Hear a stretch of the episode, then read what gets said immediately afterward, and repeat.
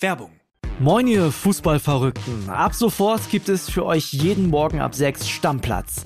Euren Fußballstart in den Tag. Mit allem, was ihr wissen wollt und müsst. In kompakten 15 Minuten sorgen wir dafür, dass ihr mitreden könnt. Für die Kantine, die WhatsApp-Gruppe oder den Stammtisch. Wer uns gehört hat, der gibt da überall den Ton an. Wir ordnen ein, wir werden. Wir überraschen und wir sind manchmal auch frech. 80% von euch und ich krauen sich auch mal an den Eiern. Folgt Stammplatz Stammplatz auf der Podcast-Plattform eurer Wahl, um keine Folge mehr zu verpassen. Wir freuen uns auf euch. Werbung Ende. Das Bild News Update. Es ist Freitag, der 2. Dezember und das sind die Bild meldungen Pure Schadenfreude. Katar TV verhöhnt deutsche WM-Verlierer. Ein Toter und vier Verletzte. Monsterwelle trifft Kreuzfahrtschiff in der Antarktis. Sat1 sägt Ingo Lenzen ab. Sie sagten es mir am Telefon.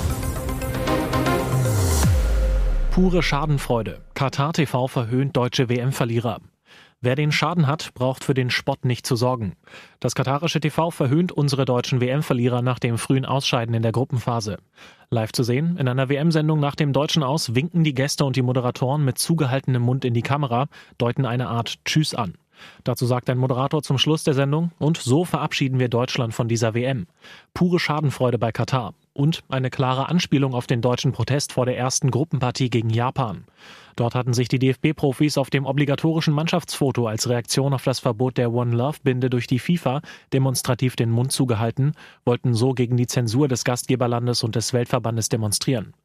Kurz vor dem Start der WM hatte die FIFA die umstrittene Binde verboten und den Verbänden Strafen angedroht, falls die Kapitäne die One Love Binde doch tragen sollten. Welche Strafen gedroht hätten, wollte die FIFA übrigens nicht verraten. Ein Toter und vier Verletzte. Monsterwelle trifft Kreuzfahrtschiff in der Antarktis. Ein Antarktis-Kreuzfahrtschiff ist in einen schweren Sturm geraten, mit tödlichen Folgen. Die Viking Polaris, mein gezielt für Kreuzfahrten in die Polarregion vermarktetes Passagierschiff, ist während eines heftigen Unwetters von einer riesigen Welle getroffen worden. Dabei wurde ein Mensch getötet, vier weitere wurden verletzt. Die Viking-Gruppe teilte mit, dass das Schiff auf dem Weg nach Argentinien war. Durch die Welle wurde die Viking Polaris den Angaben zufolge teilweise beschädigt. Korrespondenten der Nachrichtenagentur AFP berichteten aus dem rund 3200 Kilometer südlich der Hauptstadt Buenos Aires gelegenen Hafen, dass unter anderem mehrere Fenster zu Bruch gingen. Das erst vor etwas mehr als zwei Monaten fertiggestellte Schiff soll nun repariert werden. Der Vorfall ist das zweite Unglück auf einer Antarktiskreuzfahrt innerhalb kurzer Zeit. Erst vor zwei Wochen war es zu einem anderen tödlichen Unglück gekommen. Zwei 76 und 80 Jahre alte Männer starben, als sie mit einem Beiboot unterwegs waren und dieses kenterte. Sat 1 sägt Ingo Lenzen ab. Sie sagten es mir am Telefon. Wenn Leute Ingulenzen sehen, schauen sie meist komisch. Der Zwirbelbart ist sein Markenzeichen, daran erkennt man ihn. Seit über 20 Jahren ist der Jurist Teil des Sat1-Programms, jetzt aber wird er mit seinem Team vor die Tür gesetzt. Der Sender nennt es Programmreform. Für insgesamt 320 Folgen Lenzen übernimmt, stand Lenzen für die Gerechtigkeit die letzten zwei Jahre bei Wind und Wetter vor der Kamera. Heute fällt in Berlin die letzte Klappe. Als Bild Lenzen zum Gespräch trifft, ist die Stimmung sehr emotional. Wer so viel Zeit mit seinem Team verbracht hat, hat eine besondere Verbindung zu ihnen aufgebaut. Mit welchem Gefühl geht er also zum letzten Drehtag? Einerseits werde ich mit einem Gefühl der Dankbarkeit, aber auch mit einem Gefühl der Wehmut ans Set kommen, weil ich dann mein Team nicht mehr um mich habe, sagte der 61-Jährige zu Bild. Der TV-Anwalt weiter. Ich wurde angerufen und man sagte mir am Telefon mit großem Bedauern, dass die Sendung nach dieser Staffel nicht fortgesetzt wird. Das Vorgehen war auf jeden Fall vollkommen korrekt, wenn auch nicht schön. Frau in eigener Wohnung missbraucht. Vergewaltiger klopfte an die Balkontür. Kurz vor Mitternacht öffnete eine Frau in Chemnitz einem Unbekannten die Balkontür, nachdem er bei ihr geklopft hatte. Was sie nicht wusste, dort stand ihr späterer Vergewaltiger. Der 37-jährige Libyer drängte sie in ihre Wohnung im Erdgeschoss zurück und verging sich an ihr. Die skrupellose Tat ereignete sich bereits am Montag, kurz vor Mitternacht. Nachdem der Mann von ihr abgelassen hatte, raubte er die Frau aus. Er flüchtete unter anderem mit Bargeld. Sein Opfer blieb leicht verletzt in der Wohnung zurück und wählte den Notruf. Durch einen Zufall konnte der Täter noch in derselben Nacht gefasst werden. Ein Polizeisprecher erklärt, am Dienstag kurz nach 4 Uhr meldete sich ein Zeuge bei der Polizei, der angab, dass sich ein Mann im Bereich der Straße Park der Opfer des Faschismus an einem abgestellten Pkw Skoda zu schaffen machte. Die Polizei rückte aus und konnte den beschriebenen Mann auf frischer Tat ertappen. Als er die Beamten sah, ergriff er die Flucht und rannte in einen Park. Die Polizisten nahmen die Verfolgung auf und stellten den Mann nach kurzer Flucht. Bei ihm fanden die Streifenbeamten neben Einbruchswerkzeug auch Bargeld, Medikamente und eine Geldkarte einer Frau, so der Polizeisprecher weiter. Da sein vorheriges Opfer die Polizei bereits verständigt hatte, konnten die Beamten vor Ort den Täter schnell identifizieren. Sie nahmen ihn in Gewahrsam und führten ihn einem Ermittlungsrichter vor. Dieser entschied U-Haft für den mutmaßlichen Vergewaltiger. Seit Dienstag sitzt der 37-Jährige in einer JVA. Und jetzt weitere wichtige Meldungen des Tages vom Bild Newsdesk. Tragisches Unglück bei Halle. Bei einem Bahnunfall auf der Strecke ist in der Nacht zum Freitag ein Gleisarbeiter gestorben. Drei weitere Bahnmitarbeiter wurden verletzt. Der Unfall ereignete sich auf der Strecke bei Halle Ammendorf gegen drei Uhr. Die Notfallleitstelle der Bahn hatte den Notruf abgesetzt. Polizeisprecherin Romy Gürtler zu Bild. Eine Lok ohne Waggons ist gerade auf den Gleisen entlang gefahren, als sie leider vier Personen erwischte. Drei Personen wurden verletzt und ins Krankenhaus gebracht. Eine Person hat nicht überlebt. Die Identität des Toten ist noch nicht geklärt. Auch das Alter der Verletzten, einer davon schwer, liegt der Polizei bislang nicht vor. Der Lokführer erlitt einen Schock. Weitere nicht verletzte Arbeiter wurden seelsorgisch betreut. Die Bahnstrecke ist momentan gesperrt und wird von Bahnermittlern und Polizisten inspiziert. Warum die Lok losgefahren ist, obwohl sich gerade Bahnmitarbeiter an den Gleisen aufhielten, wird jetzt ermittelt. Auch ob starker Schneefall den Unfall auslöste, wird geprüft. Nach Bildinformation gibt es derzeit Bauarbeiten entlang der Strecke.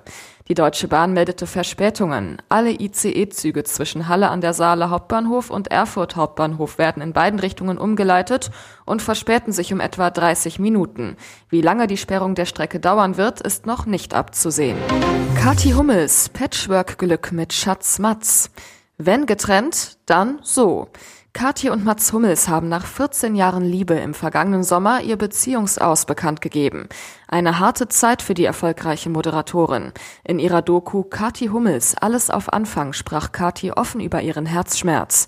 Da war immer diese Traurigkeit in Bezug auf Mats und dass wir es nicht hinbekommen haben, so Kathi. Die Liebe ist gegangen, die Freundschaft bleibt. Auf Instagram zeigt Kathi immer wieder, trotz Trennung halten sie und Mats zusammen, bleiben mit Söhnchen Ludwig eine Familie und gucken sogar noch gemeinsam Fußball. Auch wenn die WM Donnerstagabend für uns vorbei war, hatten Kathi und ihr Ex gute Laune, wie ein frisches Familienfoto zeigt. Kathi, Mats und Ludwig futtern Pizza, kuscheln zu dritt auf dem Fußboden in Kathis Wohnung und schmiegen die Köpfe aneinander. Was die ehemalige Spielerfrau zu dem bitteren WM aussagt, ich persönlich finde es schade, dass wir raus sind, aber mit dieser WM und unter den Umständen, unter denen sie stattfindet, kann ich mich nicht anfreunden. Sie steht unter einem schlechten Stern. Ganz anders ihre Trennung von BVB-Star Mats. Die scheint unter einem besonderen Stern zu stehen. Denn Kati beweist mit ihrem liebevollen Familienfoto einmal mehr, hier herrscht Patchwork-Liebe statt Rosenkrieg. Ihr hört das Bild News Update mit weiteren Meldungen des Tages. Er war einer der größten Musikstars der USA, doch jetzt singt Skandalrapper Kanye West immer tiefer.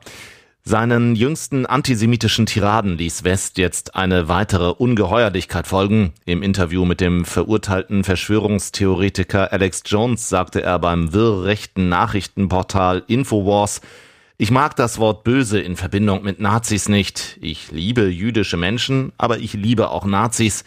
Und dann legte der mit einer schwarzen Maske vermummte Rapper nach. Ich sehe auch gute Seiten an Hitler. Ich mag Hitler, sagt Kanye. Nach Kanye Wests Äußerung hat das rechte Online-Netzwerk Parler mitgeteilt, dass sein geplanter Verkauf an den Rapper abgesagt worden sei. Diese Entscheidung sei im gegenseitigen Einverständnis bereits Mitte November getroffen worden, schrieb das Unternehmen Parliament Technologies am Donnerstag auf Twitter. Kanyes eigener Twitter-Account wurde wenige Stunden nach seiner Entgleisung gesperrt. Mal wieder. Was genau der Grund dafür ist, unklar.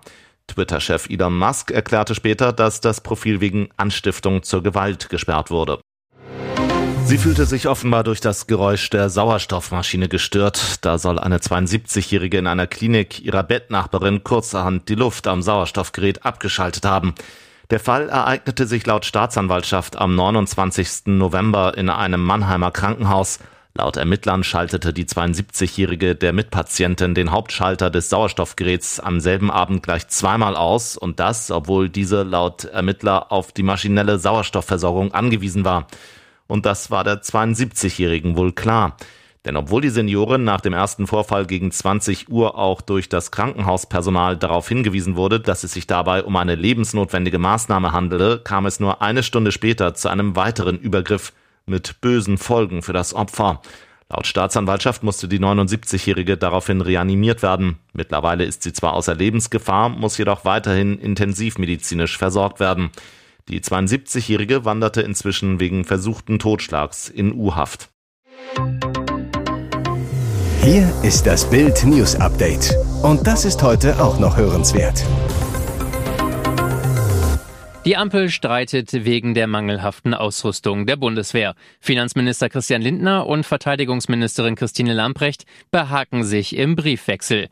In einem Schreiben aus dem Finanzministerium kritisiert Lindner seine Kabinettskollegin. Auch Industrievertreter hätten darauf verwiesen, dass die schleppende Verfügbarkeit von Ausrüstung und Munition nicht aufgrund fehlender Haushaltsmittel, sondern durch komplizierte, teils intransparente und inkonsequente Bedarfsplanung sowie bürokratische Bestellprozesse ihres Hauses bedingt sein. Mit anderen Worten, die Ministerin und ihr Ressort haben genug Geld, aber falsch geplant.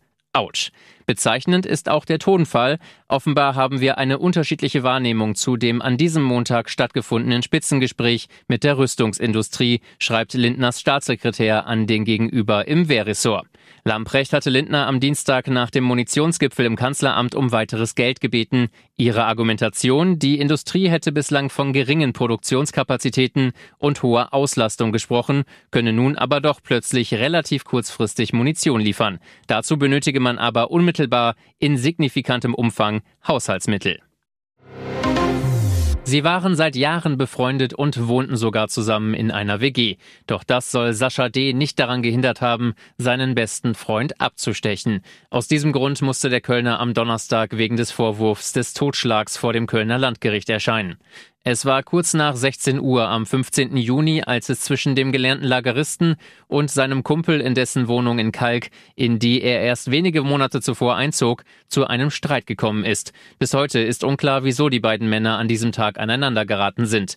Während der Auseinandersetzung soll Sascha D. nach einem Messer gegriffen und insgesamt 140 Mal auf seinen Mitbewohner eingestochen haben. Dieser wurde dabei so schwer verletzt, dass er an seinen Verletzungen starb. Am ersten Verhandlungstag gestand der Angeklagte beklagte unter den Augen der Eltern seines Opfers die Tat über seine Anwälte. Ich bin für den Tod meines besten Freundes verantwortlich, hieß es in der Einlassung. Der Prozess gegen ihn soll noch bis Ende Januar dauern.